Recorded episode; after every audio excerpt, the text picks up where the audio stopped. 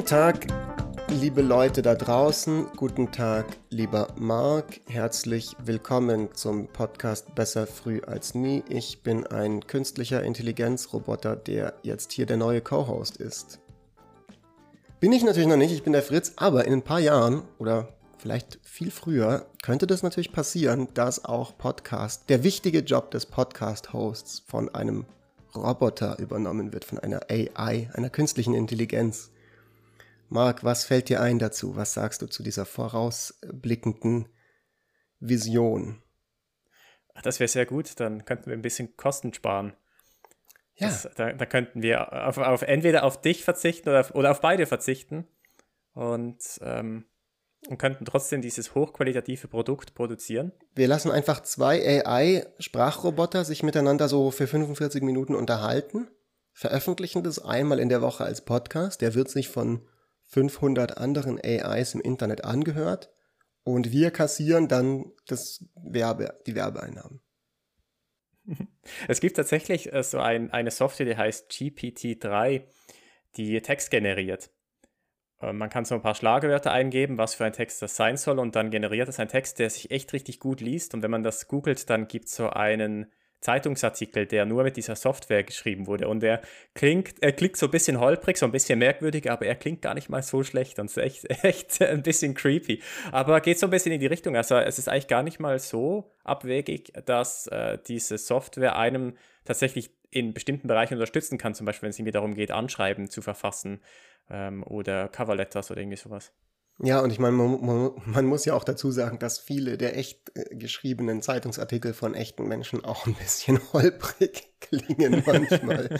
von daher ist das vielleicht sogar gar nicht mal so sehr ein Zeichen von der Nicht-Authentizität.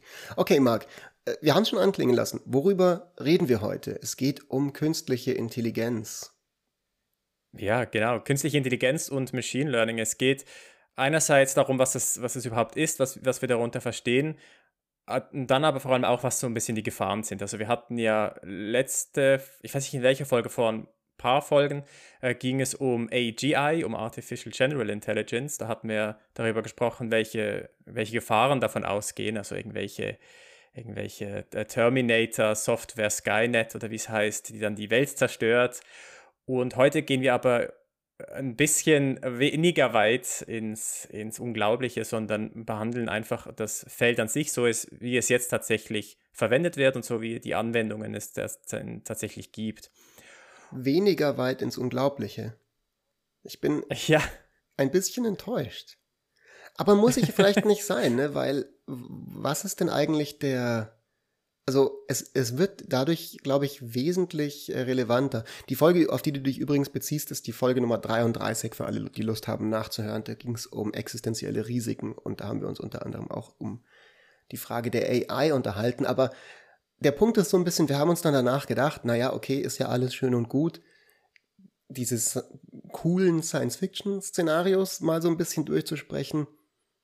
Aber AI Machine Learning. Wir kommen gleich noch dazu, was jetzt der Unterschied ist oder wo sich das überschneidet oder was ähnlich daran ist, ist ja bereits seit geraumer Zeit sehr, sehr präsent in, in unserem Alltag. So, das weiß ja eigentlich auch mittlerweile fast jeder Mensch, dass eben äh, super krass personalisierte Werbung im Internet geschalten wird. Äh, die ersten selbstfahrenden Autos sind mittlerweile ja auch schon auf öffentlichen Straßen unterwegs. Und es gibt irgendwie auch die Möglichkeit, dass du in irgendeinem Fastfood-Restaurant dich im Prinzip komplett von einem, also dass die eben einfach ohne, ohne Personal äh, ablaufen und ohne Leute in der Küche auch noch. Ähm, alles das sind verschiedene, sage ich mal, konkrete Instanzen, wo bereits so diese neuen Technologien, diese künstliche Intelligenz im Großen und Ganzen unter diesem Umbrella-Terminus fassen wir hier verschiedenes zusammen, wo das bereits zum Einsatz kommt. Und das wird nur noch mehr werden, vermutlich, in den nächsten Jahren. Und das hat natürlich eine ganze Menge Auswirkungen. Ja, ne, also die offensichtlichste ist so ein bisschen, all das ist eben, dass Leute, dass eben Lkw-Fahrer vielleicht nicht die beste, rosigste Zukunft haben, weil möglicherweise werden die irgendwann ersetzt werden durch selbstfahrende Lkws. Vielleicht aber auch nicht. Mal gucken. Ähm, und es gibt aber sehr, sehr viele andere Auswirkungen. Und darüber hast du ja so ein bisschen, glaube ich, ein ganz interessantes Paper gelesen, Marc, und, und die Bandbreite dieser Auswirkungen, die es da gibt, über die reden wir heute oder geben könnte. Ja, genau, das ist ein neues Papier von Daron Acemoglu und da beschreibt er unterschiedliche Aspekte, wie künstliche Intelligenz Probleme bereiten kann. Und das sind im Prinzip drei Eckpunkte, auf die er eingeht. Das eine sind die Konsumenten und Konsumentinnen, inwiefern die negativ betroffen sein könnten, wenn Unternehmen anfangen, mit künstlicher Intelligenz zu arbeiten. Das zweite äh, ist der Arbeitsmarkt, wenn es darum geht, dass Leute ersetzt werden mit einem Algorithmus. Und das dritte sind dann Gefahren für die Demokratie, also Echo-Chambers, ähm, Twitter-Bubbles, die dazu führen, dass es zu einer äh, Spaltung der Gesellschaft kommt. Auch das ist ein Thema, auf das wir ja schon mal gekommen sind. Äh, und diese drei Punkte, die, die, werden wir sicher jetzt im Verlauf der heutigen Folge äh, besprechen und dann kommen noch so ein paar andere Themen noch mit dazu, die wir auch noch als, als wichtig identifiziert haben. Wichtig aber jetzt, was ist überhaupt künstliche Intelligenz? Was ist Machine Learning? Was sind Roboter? Gibt es da Unterschiede? Gibt es da Gemeinsamkeiten? Das ist echt richtig schwierig. Wir haben vorhin, als wir uns jetzt nochmal unterhalten haben zu diesem Podcast, wiederum festgestellt, es ist gar nicht mal so klar, was genau jetzt AI ist, also künstliche Intelligenz ist, Artificial Intelligence, was Machine Learning ist und ob das was anderes ist, ob das was genau das gleiche ist und, und jetzt inwiefern sich dann das auch nochmal unterscheidet von Robotern. Du hast vorhin nämlich zum Beispiel erwähnt, dass, dass bestimmte Geschäfte umstellen, dass, dass man Arbeitnehmer und Arbeitnehmerinnen ersetzt mit irgendwelchen ähm, Maschinen. Und das ist dann oftmals auch einfach eine Roboterisierung. Das hat, ist nicht unbedingt dann künstliche Intelligenz oder Machine Learning. Also wenn ich einen Roboter bauen kann, der mir ein Auto baut, bei dem ich genau eingeben kann, wie er welchen Arbeitsschritt zu tun haben, dann ist das eben noch nicht Machine Learning oder Artificial Intelligence, sondern das sind Roboter. Und die Roboterisierung ist von den Problemen, die damit einhergehen, nicht unbedingt gleichzustellen mit, mit Machine Learning oder, Machine, äh, oder künstliche Intelligenz. Wir können ja mal von der anderen Richtung herkommen, um so ein bisschen das, dieses abstrakte Konzept etwas verständlicher zu machen der künstlichen Intelligenz und zwar mal aus der Richtung der natürlichen Intelligenz kommend, also bei uns Menschen.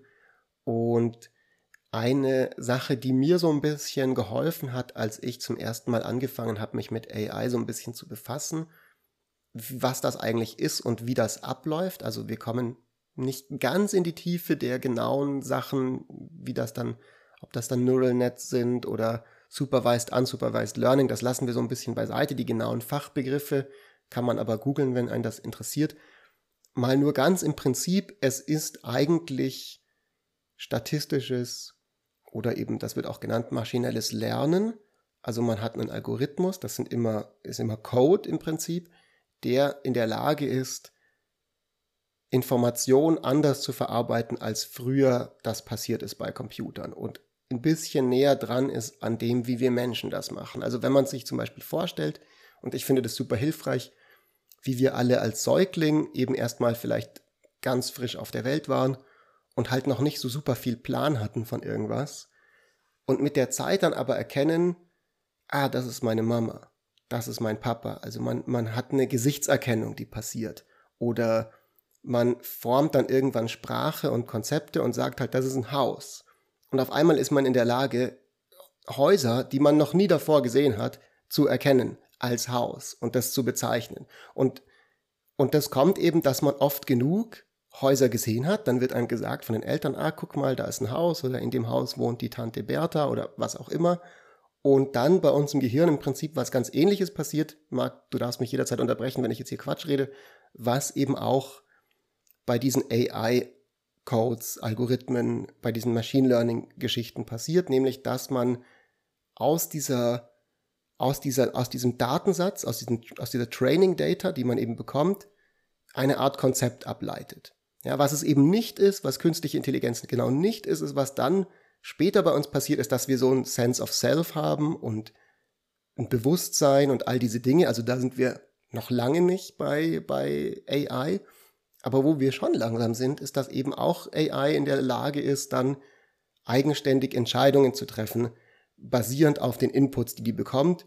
Und ganz wichtig dabei, Entscheidungen, die nicht alle vorhergesehen werden können oder konnten von dem Programmierer, von der Programmiererin. Also dass eben Situationen auftauchen, die nicht explizit davor irgendwie als Input definiert wurden, ja, so wie im klassischen Computerprogrammieren das der Fall ist, wenn jemand beim Computer auf die Taste A drückt, dann irgendwie öffnest du dieses Programm am PC oder sowas. Das wäre nicht quasi kein Machine Learning, sondern das wäre einfach, da wird davor definiert, wenn A, dann öffne Programm, sondern eben es können Situationen kommen, die nur ganz grob vorhergesehen wurden und die der Computer, der, die Maschine ist dann in der Lage, auf diese Reakt äh, Situationen zu reagieren. Habe ich das ungefähr laienhaft richtig dargestellt, Marc? Du bist, glaube ich, da in der ich Lage, schon, das zu beurteilen. Ich glaube schon.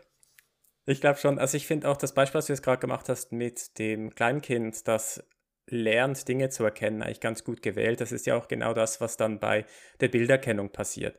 Und jetzt, ich glaube, es ist nochmal gut hervorzuheben, was denn der Unterschied ist von dem Nicht-Machine Learning oder von, von, von wie man es machen würde, wenn man jetzt diese Algorithmen nicht zur Verfügung hätte. Was man dann machen müsste, wenn man sagen möchte, zum Beispiel, erkenne mir Katzen auf ein Bild, dann müsste ein Programmierer oder eine Programmiererin voreinstellen, auf welche Dinge zu achten sind, um in einem Bild eine Katze zu erkennen. Also man müsste sagen, okay, ist auf dem Bild ein Schwanz zu erkennen. Und ein Schwanz ist ganz klar definiert als diese Anordnung von Pixel. Ist auf dem Bild Fell zu erkennen. Das ist ganz klar definiert als die Anordnung von diesen Pixeln und so weiter. Das müsste alles voreingegeben werden, damit dann mehr schlecht als recht auf einem Bild identifiziert werden kann, ob das eine Katze ist. Aber die Schwierigkeit ist, dass natürlich das unsagbar komplex ist die Art und Weise, wie Katzen aussehen, wie sie sich bewegen können. Vielleicht ist da irgendwie noch noch ein Stein davor, vielleicht versteckt sie sich unter dem Bett. All diese Dinge sind unmöglich voreinzuprogrammieren. Man, man könnte ja sogar noch viel, viel weiter zurückgehen, also wenn ich da kurz einhaken darf. So wie jetzt klassischerweise eben viele Computerprogramme funktionieren. Also wenn du, wenn man eben sagt, ich möchte mal so Computer Science einen Einführungskurs machen, ja, und ich mache irgendwie R oder Python oder irgendwas, dann kann man auf, an, innerhalb von zehn Minuten relativ simpel in vielen Programmiersprachen so if-then-Konstruktionen bauen. Ja, also das ist das, was ich vorhin meinte. Falls A, dann das. Und wenn man jetzt dieses System, dieses, dieses, dieses Prinzip auf Bilderkennung anwenden würde, dann müsste ich ja quasi sagen, ich speichere jetzt ein Bild ein an meinem Computer, konkret von einer Katze. Ich mache ein Foto von meiner Katze, das speichere ich ein und sagt dann dem, dem Algo, wenn du dieses Bild siehst, dann weißt du, es ist eine Katze. Und dann müsste ich theoretisch alle Bilder, die es jemals gegeben hat und geben wird von Katzen, einspeichern, um über diese Systematik den, den, den Computer dazu zu befähigen, Katzenbilder zu erkennen. Das geht natürlich nicht. Und naja, du kannst ja schon sagen, du kannst ja schon sagen, du nimmst spezifische Attribute von einem Katzenbild. Aber dann sind wir schon wieder einen Schritt quasi weg von diesem If-Then und Richtung. Hm, nicht unbedingt, nicht unbedingt. Du kannst zum Beispiel sagen, okay, äh, was sind Dinge, die bei Katzen immer auftauchen? Das sind zum Beispiel, die haben immer einen Schwanz, die haben immer einen Kopf, die haben immer Fell. Und hm. du kannst versuchen zu antizipieren, wie sich das in einem Foto ausdrückt. Dann sagst du, okay, das Fell kann entweder diese Farbe haben, diese Farbe oder diese Farbe, der Schwanz kann entweder die Form haben, die Form oder die Form und so weiter.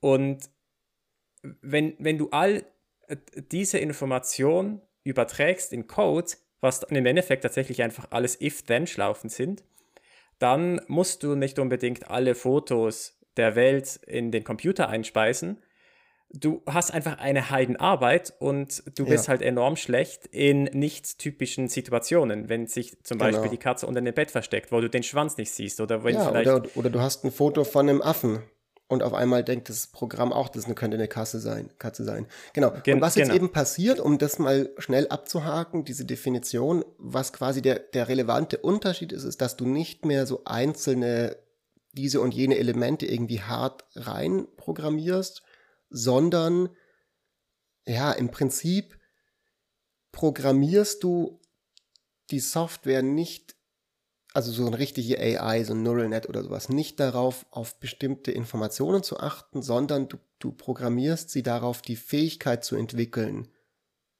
iterativ, also immer durch Wiederholung, durch mehr Daten und mehr Daten und mehr Bilder und mehr Bilder selber herauszufinden, was sind denn die Dinge, auf die ich achten muss? Worauf genau muss ich in dem Bild achten, um zu erkennen, dass es eine Katze ist? Also du, du gibst nicht mehr, du gibst nicht mehr die, die als Mensch so, Katze ist so und so definiert und immer wenn du das siehst, weißt du, es ist eine Katze, liebes Computerprogramm, sondern du sagst dem Computerprogramm, guck mal die, diese 10.000 Bilder an und versuch mal rauszufinden, welche davon Katzen sind. Und dann macht das Programm das. Und das ist ganz interessant, weil teilweise dann, wenn man dann das, das, diese Programme das machen lässt, dann weiß man gar nicht am Ende so ganz genau, worauf das achtet. Und manchmal achten, achtet es dann auf Dinge, die gar nichts mehr mit dem zu tun haben, was wir als Menschen irgendwie sagen würden, das gehört jetzt dazu, irgendwie zur Wesensart einer Katze oder sowas in der Art. Genau, und das ist halt die, die große Stärke. Es braucht eben, wir als Menschen sind vielleicht auch einfach abgelenkt durch bestimmte Attribute, die wir als enorm wichtig empfinden, die aber vielleicht gar nicht mal so wichtig sind. Insbesondere wenn es darum geht, dass es atypische Szenarien sind, die wir nicht antizipiert haben, wie zum Beispiel die Katze unter dem Bett oder hinter dem Stein, wo wir Attribute als wichtig empfunden haben, die aber genau in der Situation eben nicht funktionieren. Und wir kommen niemals auf die Idee, dass wir da Abstriche machen müssten und andere Attribute als wichtig empfinden müssten. Aber eine künstliche Intelligenz oder ein Machine Learning-Algorithmus kann durchaus diese Attribute dann identifizieren. Ich fand übrigens, um, um, um dieses Beispiel von dem iterativen Prozess zu veranschaulichen, es gibt auf YouTube so ein ganz lustiges Video von einer, von einer, sagen wir Videospiel, wo es darum geht, dass ein bestimmtes Strichmännchen einen Hürdenlauf bestehen muss. Und das Lustige ist, dass sie dem Strichmännchen nicht gesagt haben, wie, wie es sich bewegen kann, sondern sie haben nur gesagt, okay, das sind Beine und das sind Arme. Beine können so und so bewegt werden und Arme können so und so bewegt werden. Also Arme können immer hoch und runter, Beine können immer links, rechts und so weiter. Aber sie haben dem Programm nicht gesagt, wie man läuft oder wie man zum Beispiel sich ausbalancieren muss. Und die Idee dahinter ist jetzt, dass man dieses Programm immer und immer wieder laufen lässt und das Programm mit jedem Durchlauf daraus lernt, was beim letzten Mal funktioniert hat und was nicht funktioniert hat. Also man gibt irgendeine Zielfunktion vor, zum Beispiel komm möglichst weit nach vorne in diesem Hürdenlauf.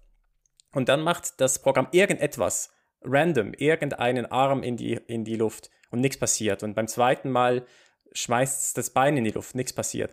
Und irgendwann, wenn man das halt oft genug macht, merkt es, okay, ich kann aufstehen und mich nach vorne bewegen und ich muss mich so und so ausbalancieren, dass ich nicht umfalle. Und wenn man sich dieses YouTube-Video anschaut, dann zeigen sie halt Iteration 1, Iteration 1000, Iteration 10.000 und so weiter. Und es wird halt immer und immer besser und es sieht am Anfang super awkward aus, weil es sich halt so ganz komisch bewegt und immer wieder mal hinfällt. Aber nach genügend vielen Iterationen läuft das halt einwandfrei. Und es läuft vor allem so, wie man das erwarten würde, wenn man so ein Strichmännchen äh, sich bauen würde. Und das, und das kann man halt mit unterschiedlichen Objekten machen, mit einem, mit einem Tier, mit einfach irgend zwei Strichen, die aneinander gekettet sind. Und das ist ganz interessant zu sehen, wie das dann selber lernt über diese Iterationen. Die spannende Frage, mein lieber Marc, ist jetzt für dich, das, was du gerade geschrieben hast, beschrieben hast, dieses Programm mit dem Strichmännchen, dieser Simulation, ist das Machine Learning oder ist das AI?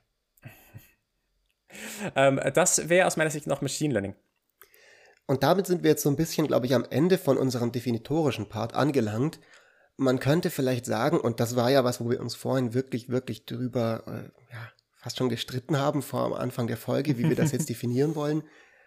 Es gibt keine KI ohne Machine Learning, es gibt aber Machine Learning ohne KI denke ich, kann man so sagen. Also Machine Learning ist im Prinzip die Befähigung eines Computeralgorithmus selbstständig zu lernen aus großen Datensätzen. Ganz wichtig, es müssen große Datensätze sein. Wenn es kleine Datensätze sind, das ist eigentlich meistens nicht wirklich sinnvoll, da dann irgendwie Machine Learning zu versuchen.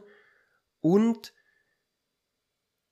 alle KI, die wir bisher hatten, oder so die großen Entwicklungen der letzten fünf bis zehn Jahre, die so viel Anlass zu Hype und Hoffnung gegeben haben, sind im Wesentlichen ermöglicht worden durch Machine Learning. Eben dadurch, dass auf einmal wir die, die, die Prozessorkraft hatten von, von, von, also einfach von den, von der Hardware her, so viel Informationen abzuspeichern und so viel Daten auch zu erheben, also auch zum Beispiel durch das Internet, eben durch Nutzerverhalten, durch diese ganzen Captures, die man macht. Ne, jedes Mal, wenn irgendwo auf der Welt jemand eine Capture macht, dieses, dieses, bitte zeigen Sie, dass Sie kein Roboter sind, wird das ja genutzt als Datengrundlage für, für Bildverarbeitungssoftware. Ne? Das weiß, wissen auch die wenigsten Leute, glaube ich, oder vielleicht mittlerweile mehr. Ähm, durch diese technologischen Fortschritte quasi sind, sind Durchbrüche gekommen bei der KI, die früher in der Theorie, also die Idee von künstlicher Intelligenz kommt ja schon von so Alan Turing, so aus den 50er, 60er Jahren des letzten Jahrhunderts, die damals nicht so gut umsetzbar waren, weil die, die Hardware-Power gefehlt hat. Und die haben wir jetzt und man kann also sagen, Machine Learning und Big Data und Data Science und große Datenmengen sind so ein bisschen so das Blut, das durch die Venen der künstlichen Intelligenz fließt. So, das, das ist so ein bisschen der Treibstoff, der die künstliche Intelligenz antreibt. Aber die künstliche Intelligenz selber, zumindest jetzt basierend auf dem, was wir so uns für heute überlegt haben, wäre dann halt nicht einfach nur, ich erkenne was, sondern ich mache Handlungen, ich treffe Entscheidungen, ich als Algorithmus, basierend auf den Inputs, die ich bekomme von außen. Also eben sowas wie autonomes Autofahren. Dass ich in der Lage bin, mit dem Auto nicht einfach nur eine Bilderkennung zu machen, also nicht einfach nur zu sehen, aha, da vorne geht irgendwas über die Straße, das sieht aus wie eine alte Oma, ich vermute, das ist eine alte Oma, sondern auch zu sagen so, ah, okay, ich weiß, dass wenn ich eine alte Oma habe, dann muss ich der ausweichen, aber dann sind auf einmal andere Sachen, auf der anderen Seite ist irgendwie eine Schulklasse, der muss ich aber auch ausweichen. Und da ist eine Katze, ja, okay, die Katze hat halt Pech gehabt, über die darf ich dann drüber fahren, weil die ist nicht so wichtig. Und da kommen wir jetzt, glaube ich, so ein bisschen zu dem Achimolo-Paper zurück, weil er vermischt ja Machine Learning und KI, aber es, es sind trotzdem extrem viele Auswirkungen, die all diese Sachen haben oder die, diese industrielle Revolution, von der wir gerade ein bisschen oder von der viele Leute reden, ob es wirklich eine gibt, weiß man ja gar nicht so genau, die Auswirkungen haben. Uff, langer Schachtelsatz, Marc. Was sagst du dazu? Ach, da sage ich einiges dazu. Also einerseits finde ich es ganz spannend, wenn wir jetzt so ein bisschen auf die Auswirkungen zu sprechen kommen, was so die, die Meinung von den Leuten ist bezüglich künstlicher Intelligenz. Und ich habe so das Gefühl, wenn ich so in meinem Feld, also Volkswirtschaftler und Volkswirtschaftlerinnen, mich mit dem Thema auseinandersetze, dann sehen viele Leute vor allem die Vorteile von künstlicher Intelligenz oder Machine Learning. Wenn ich aber eher bei meinen Freunden nachfrage, die nicht unbedingt Volkswirte und Volkswirtinnen sind, dann sehen die eher die Nachteile und die Gefahren von künstlicher Intelligenz. Und aus meiner Sicht, äh, ich lehne eher so hin zu den Vorteilen von diesen neuen Technologien. Aber heute werden wir wahrscheinlich eher auch dann über die Gefahren sprechen. Aber einfach, um es nochmal festzuhalten, es gibt unglaublich viel Potenzial in diesen, in diesen Technologien. Es gibt unglaublich viel neue Innovationen, die ermöglicht werden mit diesen neuen Technologien. Selbstfahrende Autos zum Beispiel ist etwas. Es gibt aber halt andere Tendenzen, die problematisch sein können, wie zum Beispiel Gesichtserkennung, wenn sie in einem autoritären Staat äh, zur Verfügung stehen, wie zum Beispiel in China. Was ist deine Meinung, Fritz? Künstliche Intelligenz, hey or nay?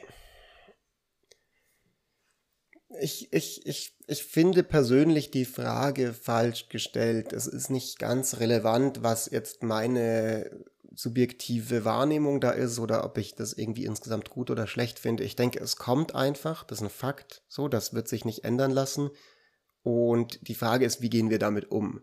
Und ich denke, es ist gut und sinnvoll, sich darüber Gedanken zu machen, was können wir für Probleme damit lösen, aber es ist auch enorm wichtig, sich über die Risiken im Klaren zu sein und die entsprechend einzuschätzen, weil das ist, glaube ich, was, wo aktuell noch wirklich, also wir reden jetzt, wie gesagt, nicht über so existenzielle Risiken, sondern einfach so ganz konkrete Auswirkungen, die, die sind auf einmal alle da.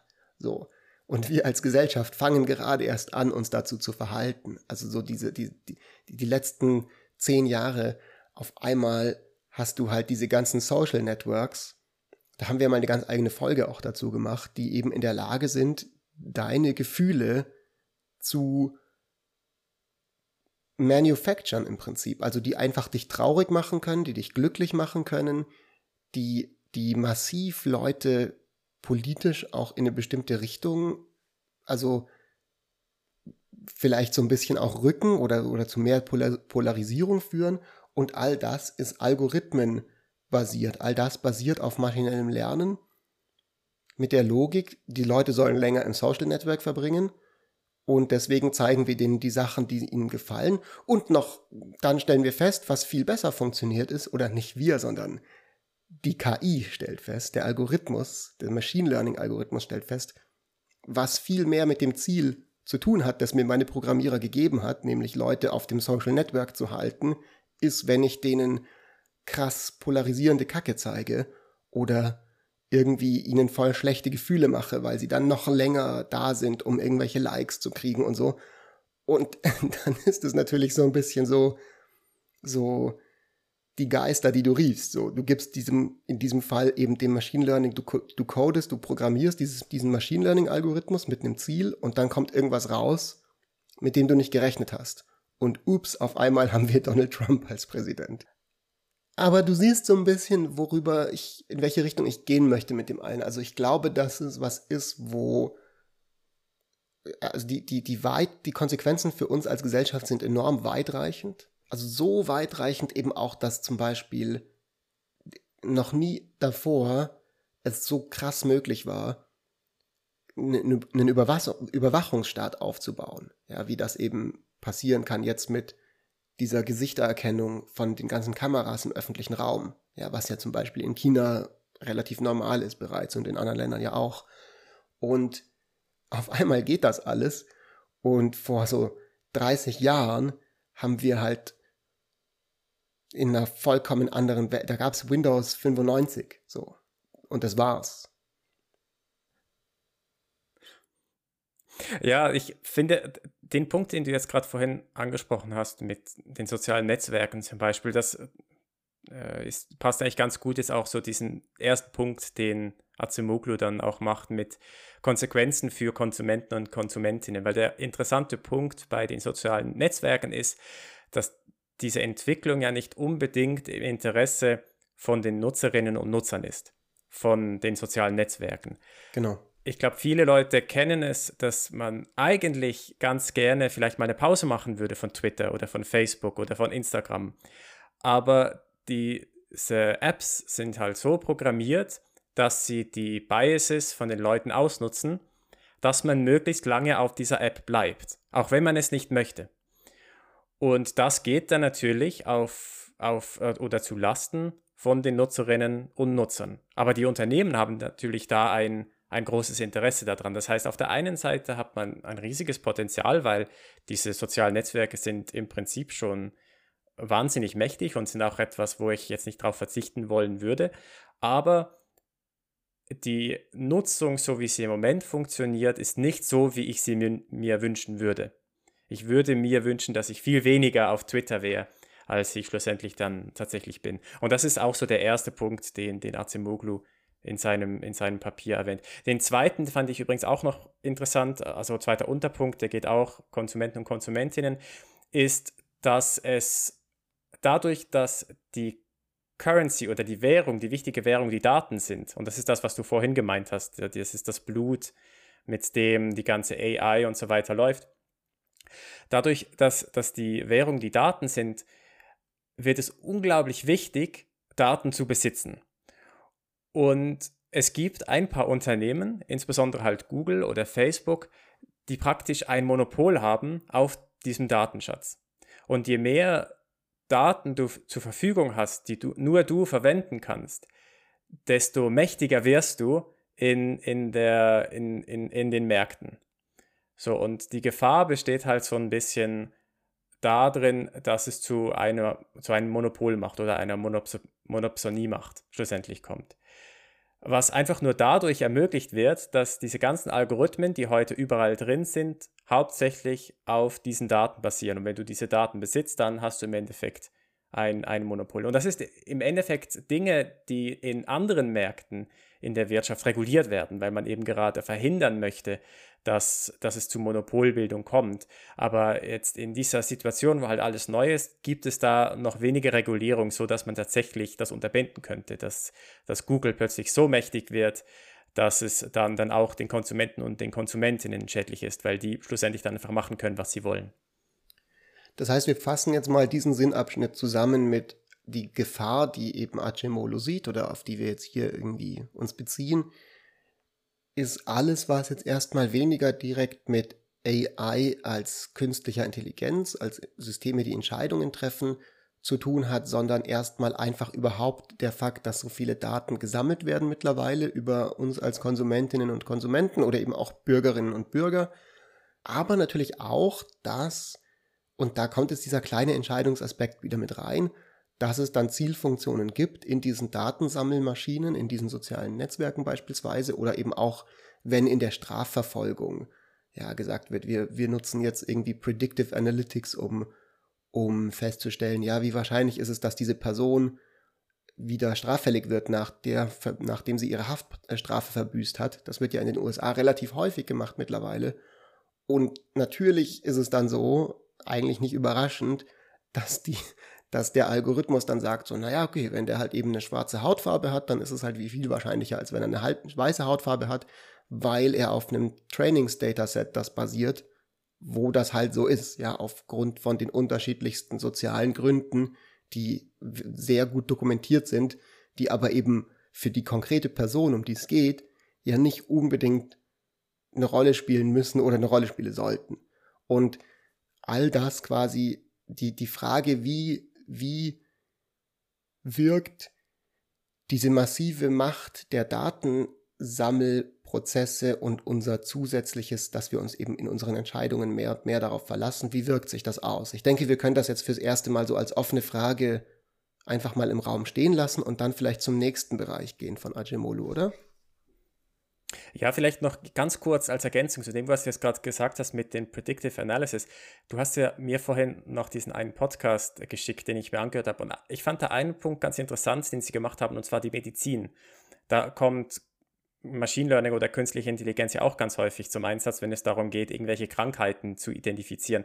Und das Spannende an dem ist, im Prinzip ist das natürlich eine super Sache, die Schwierigkeit ist aber, wenn sich die Ärztinnen und Ärzte dann zu stark auf diese Algorithmen verlassen, wenn es darum geht, irgendeine Krebsart zu identifizieren. Denn wenn vermutlich dieser Algorithmus in 90% der Fälle einen super Job macht, aber in 10% der Fälle halt nicht, dann ist es unwahrscheinlich, dass die Ärztinnen und Ärzte dann das tatsächlich auch noch realisieren, dass jetzt da gerade der Algorithmus diese Krebsart fehl, äh, fehlklassifiziert hat. Also wie mit dem selbstfahrenden Auto zum Beispiel auch, wenn es irgendwie, wenn man ein selbstfahrendes Auto hat, dann verlässt man sich auf dieses Ding. So, man wird dann nicht mehr groß auf den Verkehr schauen. Und wenn es dann ja. mal tatsächlich nicht funktioniert, dann hat man, dann kann man niemals darauf reagieren. Und jetzt kann es natürlich dann sein, wenn sich das medizinische Personal nur noch auf diese Algorithmen konzentriert und verlässt, dass dann plötzlich die Fehlklassifizierungen nicht mehr erkannt werden. Und die wären vielleicht ohne diesen Algorithmus durchaus erkannt worden. Also der Mensch an sich wäre vielleicht besser in der Klassifikation. Es geht halt einfach schneller mit diesen Algorithmen. Und dann kommt es aber dazu, dass Fehlklassifizierungen nicht mehr erkannt werden. Und das fand ich noch ganz interessant, weil das für mich ja. auch so ein, ein Beispiel ist, wo, wo ich jetzt gesagt hätte, natürlich ist es super, wenn wir diese Algorithmen haben in in dem medizinischen Bereich. Aber der wichtige Punkt ist dann die Mensch-Maschine-Interaktion. So, wie stellen wir sicher, dass man sich das nicht mehr zu krass dann auf die Maschine verlässt, sondern dass man halt auch noch realisiert, dass man als Mensch auch noch eine Entscheidung treffen muss. Das ist extrem guter Punkt und ich denke, da können wir noch, noch ganz kurz dabei bleiben, weil was man erstmal so ganz prinzipiell sagen muss, wir als Menschen sind immer noch viel besser, viel, viel besser in Pattern Recognition als Maschinen im Sinne von Pattern in allen möglichen Bereichen. So klar, natürlich kannst du einen Algo programmieren, der dir, der nur auf Lungenkrebs spezialisiert ist und der dann innerhalb von einer Sekunde sich 10.000 Lungenscans äh, äh anguckt und 999 davon irgendwie, äh, 99,9 Prozent davon richtig klassifiziert. Und das viel kürzer und viel schneller und viel mächtiger kann als wir Menschen. Aber wir Menschen insgesamt kann halt nicht nur den Lungenscan interpretieren, sondern eben auch das Stoppschild im Straßenverkehr. Das kann das selbstfahrende Auto jetzt zwar auch, aber dann kommt jemand her macht irgendwelchen Aufkleber auf dieses Stoppschild drauf oder, oder sprayt da mit einer Spraydose drüber. Wir als Menschen wissen meistens immer noch, das ist ein Stoppschild, wenn es nicht total bis zur Unkenntlichkeit irgendwie eingepackt wurde in irgendwie Zeitungspapier. Aber das, der Algo weiß es halt nicht mehr. Das selbstfahrende Auto kannst du enorm, es gibt sehr witzige YouTube, Videos auf YouTube, wie Leute einfach so irgendwie weiße Markierungen auf die Straße machen und dann einfach ein selbstfahrendes Auto einsperren können damit. Also das kann dann einfach nicht mehr raus, weil es denkt so, ups, da sind überall irgendwelche Wände, da kann ich nicht durch und dann fährt es immer so im Kreis und so.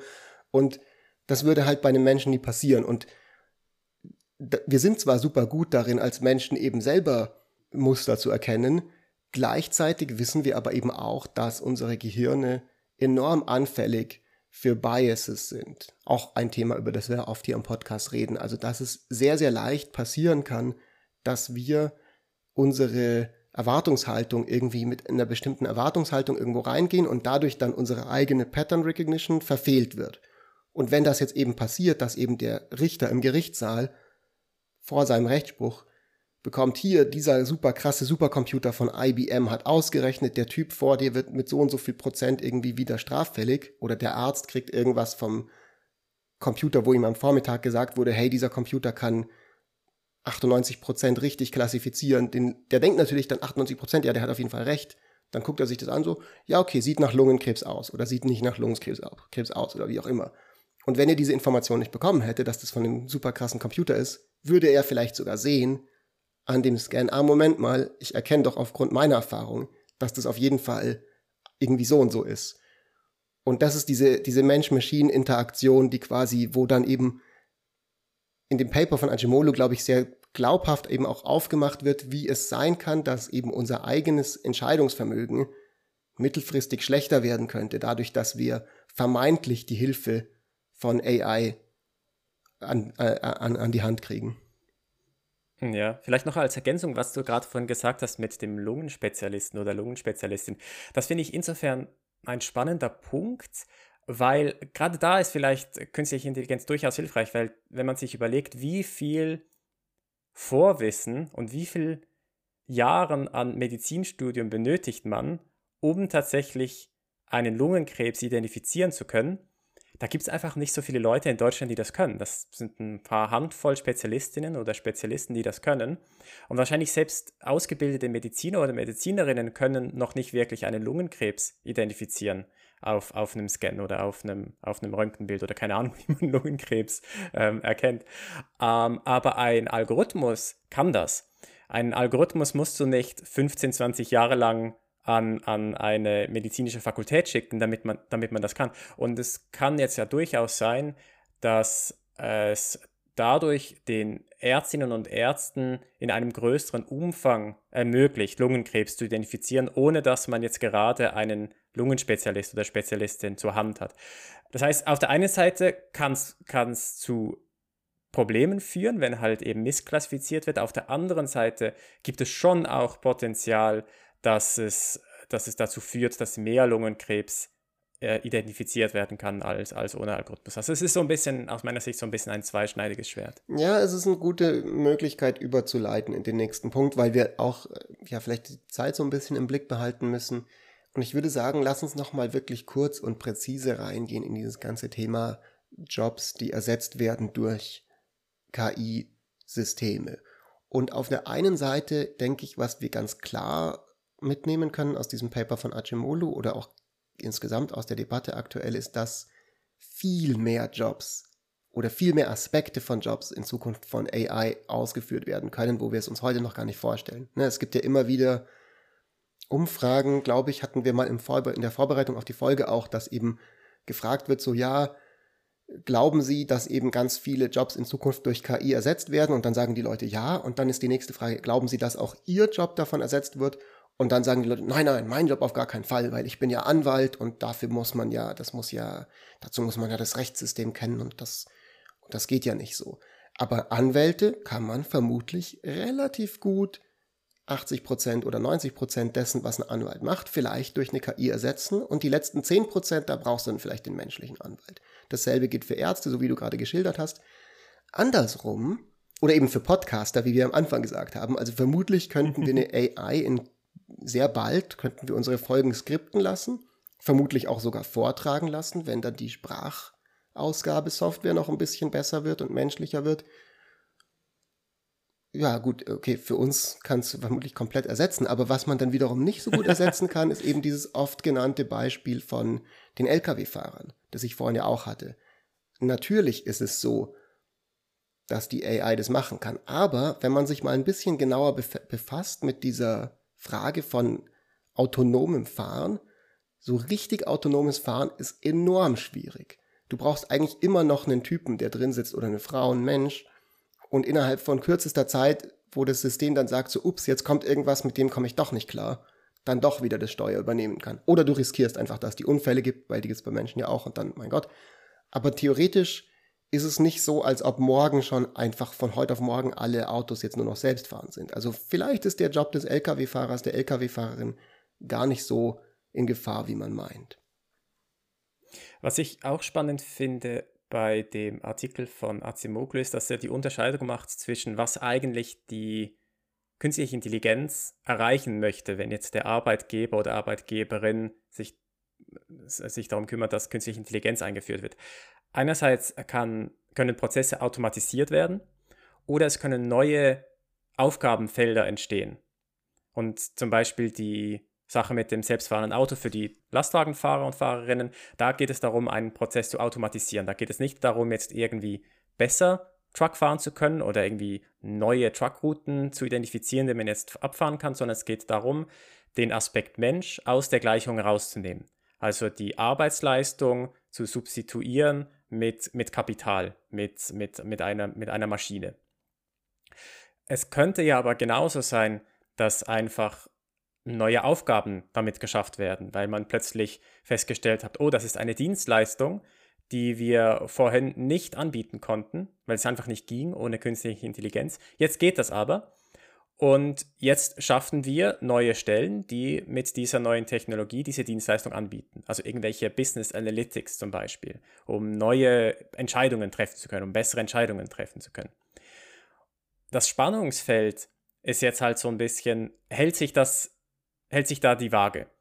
Wird die künstliche Intelligenz hauptsächlich dafür genutzt, um Prozesse zu automatisieren und dann verlieren halt Leute ihre Stelle, haben aber nicht gleichzeitig die Chance, in einem anderen Bereich eine neue Stelle zu finden, weil halt einfach nicht neue Aufgaben geschaffen werden. Und das ist zum Beispiel etwas, was jetzt dann auch Acemoglu herausgreift und sagt, aus seiner Sicht konzentrieren sich die Unternehmen im Moment vor allem darauf, Prozesse zu automatisieren und es geht weniger darum, neue Aufgabenfelder zu generieren. Und wenn, wenn das nicht irgendwann kommt, wenn nicht in irgendwann die künstliche Intelligenz dafür genutzt wird, dass neue Aufgabenfelder generiert werden, dann haben wir irgendwann ein Problem.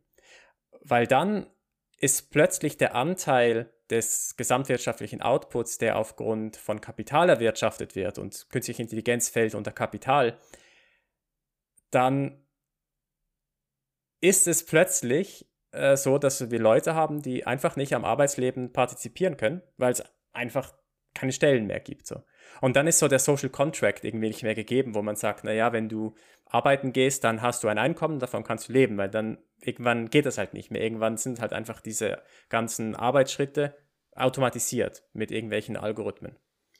Das finde ich wirklich eine sehr interessante, einen sehr interessanten Aspekt, weniger zu gucken auf die konkreten einzelnen Jobs und wie die sich verändern. Also ich denke, das ist super wichtig für diese gesamte Debatte. Aber dann auch mal kurz einen Schritt mehr in die Vogelperspektive zu machen und zu schauen, wenn es so weitergeht, wie es gerade ist, ja, McDonald's investiert riesige Summen in KI-Forschung und kauft sich irgendwelche Firmen auf, um im Prinzip irgendwie an den Punkt zu kommen, dass sie all ihre Fastfood-Restaurants komplett ohne Menschen machen können. Wo führt das hin? Das führt genau zu möglicherweise diesen gesellschaftlichen Konsequenzen, dass wir noch, noch viel stärkere Polarisierung haben zwischen den Top bla bla Prozent von KapitaleignerInnen und dem Rest der Menschheit, die halt kein nennenswertes Kapital haben, also ich beispielsweise, und, ähm, und eben nicht irgendwie ja, weiß ich nicht, irgendein AI-Algorithmus meiner Firma gehört, meiner gigantischen Google-sized Firma, mit der ich dann irgendwie mir schönes kleines Passive Revenue generieren kann, sondern ich will halt irgendwie arbeiten. Ja, ich bin jetzt Journalist, ich möchte als Journalist mein Geld verdienen. Und dann kommt der Bayerische Rundfunk und sagt, naja, gut, schauen Sie mal, wir haben jetzt aber irgendwie hier mit für viel Geld haben wir diesen, diesen Journalismus-Roboter gekauft. Der kann das ja viel besser als Sie.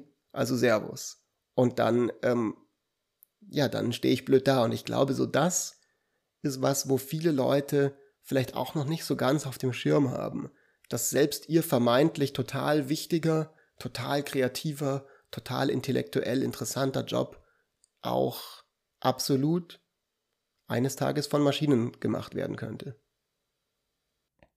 Ja, ich finde auch das interessant, du hast jetzt gerade wieder gesagt, ein, eine, eine Maschine, die jetzt den Journalisten oder die Journalistin ersetzt. Das finde ich insofern spannend, weil so die Maschinen gibt es ja schon länger. So, also Autofabriken zum Beispiel, die Autos werden ja von irgendwelchen Maschinen gebaut.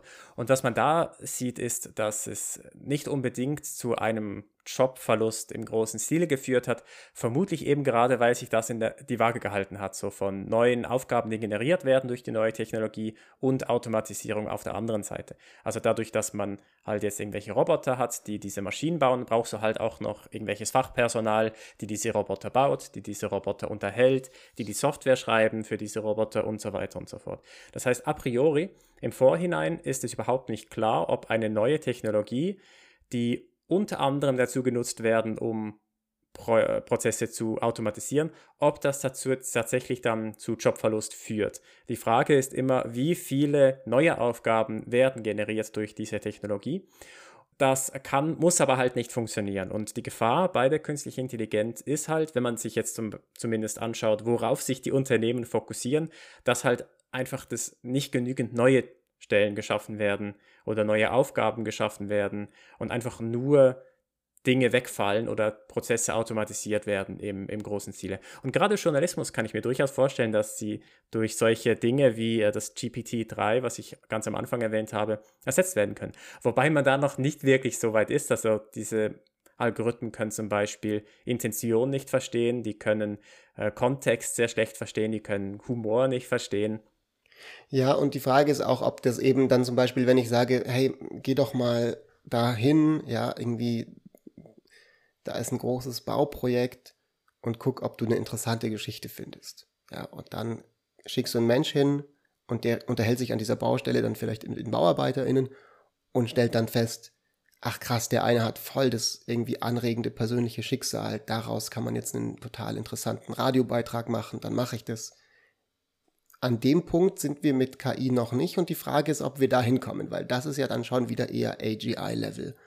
Also nicht einfach, dass du sagst, hier ist der Prompt, hier sind deine drei, vier Worte, jetzt bastelst du damit deinem Neural Network einen lustigen Artikel draus, sondern du musst jetzt das komplette Thema erstmal von Scratch finden. Aber Marc, lass uns noch ganz kurz, weil wir sind jetzt wirklich schon wieder bei fast Minute 50 und es wird sehr knapp zeitlich, dass wir in einem vernünftigen Rahmen bleiben. Lass uns noch ganz kurz am Ende auf das letzte Ding von Ajimolo gehen, auf den dritten Bereich.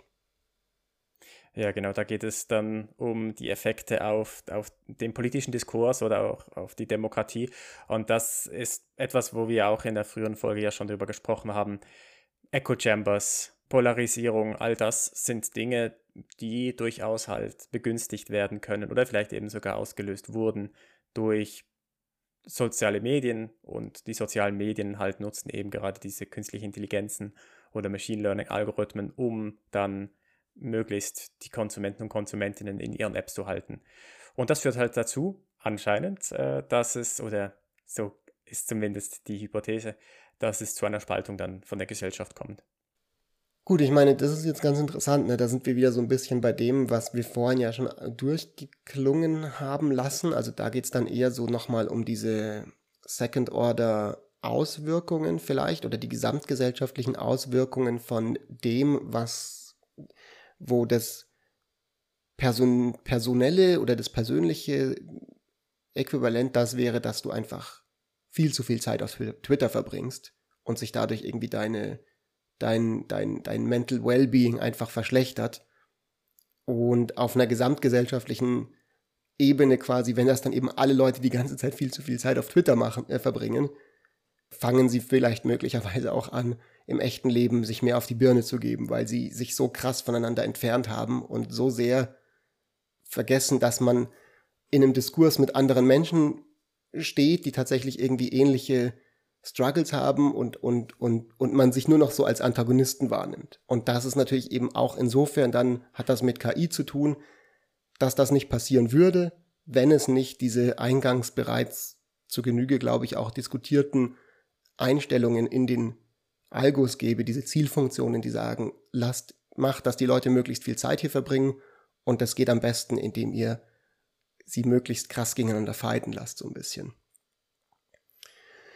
Marc, ich glaube, wir sind so ein bisschen am Ende der Folge angekommen. Ich glaube, das war jetzt eine gute erste, ein guter erster Überblick für uns. Ich kann mir vorstellen, dass es was ist, wo wir in Zukunft noch öfters uns mit diesem Thema befassen werden, weil das ganze Thema so, das hat ja so viele Aspekte. Also die konkreten volkswirtschaftlichen Elemente von dem, wie Arbeitskraft eben ersetzt wird, wird durch Technologie, haben wir jetzt noch gar nicht so tief besprochen heute. Hm, vielleicht so kurz am Ende, so als Fazit wäre jetzt noch mal meine Frage, nachdem wir jetzt uns eine Dreiviertelstunde und drüber unterhalten haben.